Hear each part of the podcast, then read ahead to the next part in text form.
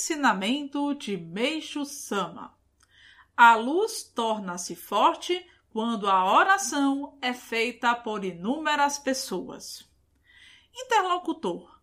Quando participamos do culto mensal, será que recebemos bastante luz e nossa alma é purificada?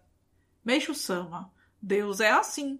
Quando se reúnem muitas pessoas, sua luz torna-se forte e aí recebem-se graças.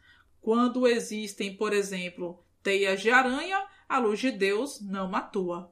Por Meixo Sama, em 8 de setembro de 1951, extraído do livro Chave da Difusão.